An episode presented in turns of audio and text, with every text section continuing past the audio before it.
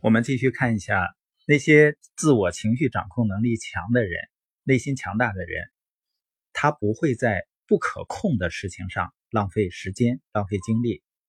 就像曼德拉，我们知道他蹲了二十七年的牢，二十七年的牢狱生涯都没能锁住一个人的伟大，也没能禁锢他的梦想。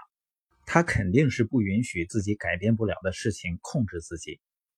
他教给我们什么呢？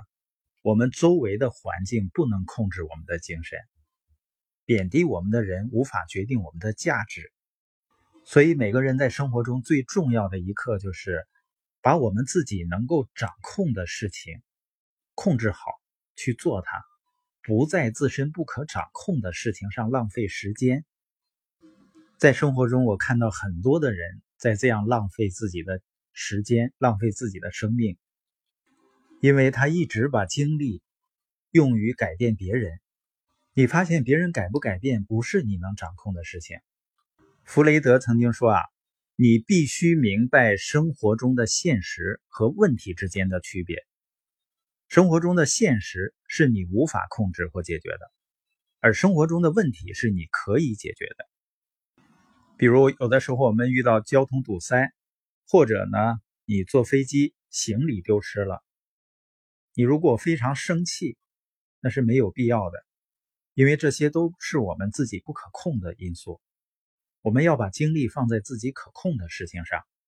对于我们能够控制的事情，我们要负起责任。比如说我们的态度，像我们在发展生意的过程中，你真的不能决定谁参与或者谁呢拒绝，或者呢谁更积极的投入，但是我们可以决定。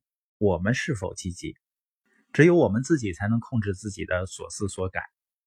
另外一个呢，就是我们能控制的我们的时间，只有我才能决定我怎么样度过这一天，跟什么样的人去度过，包括我的优先次序，只有我才能决定人生中的重要的事情，决定在这些重要的事情花多少时间。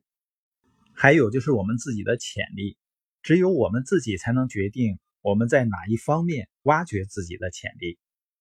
还有我的热情，只有我才能够真正知道我想要的和我所爱的，和我要付出的行动。当我们把精力放在这些事情上的时候，有时可能会引起别人对我们的不满，但我不会让自己不开心，因为只有我才能为管理自己这几个方面负责任。记住。我们的精力都是有限的，永远不要在你不可控的事情上消耗精力。